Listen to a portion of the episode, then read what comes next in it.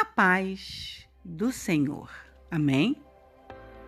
Quando a frustração bate na nossa porta, três perguntas são inevitáveis: O que eu fiz de errado? O que fizeram comigo? Por que Deus não fez nada? Quanto mais tempo de vida a gente tem, mais a gente sabe de histórias onde pessoas legais passaram por lutas surreais. Não temos respostas exatas para a questão do sofrimento. Só sabemos que no céu existe um Deus que não vê as nossas lutas como nós a vemos. Ele tem uma perspectiva completamente diferente a respeito das nossas frustrações. Deus sabe o que extrai das nossas dores. Não se culpe.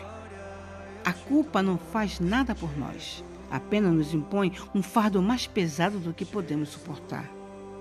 Não tente achar culpados, ainda que eles existam. Apontar o dedo na cara deles não vai diminuir a sua dor. Não pense que Deus te esqueceu. As nossas lutas vêm e vão, mas o amor de Deus permanece intacto. Ao invés de se culpar, sobreviva para experimentar sua vitória. Ao invés de culpar alguém, cultive relacionamentos profundos e duradouros. Ao invés de achar que Deus não se importa, mergulhe mais fundo em um relacionamento íntimo com Ele.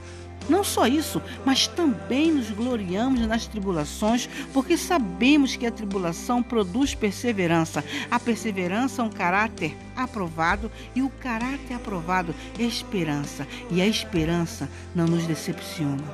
Porque Deus derramou o seu amor em nossos corações por meio do Espírito Santo que Ele nos concedeu. Romanos 5, do 3 ao 5 por Estila Devocional da Gabriel. E fiquemos todos na paz do Senhor. E aonde você puser as plantas dos teus pés, seja você, decida você, queira você ser uma bênção. Amém?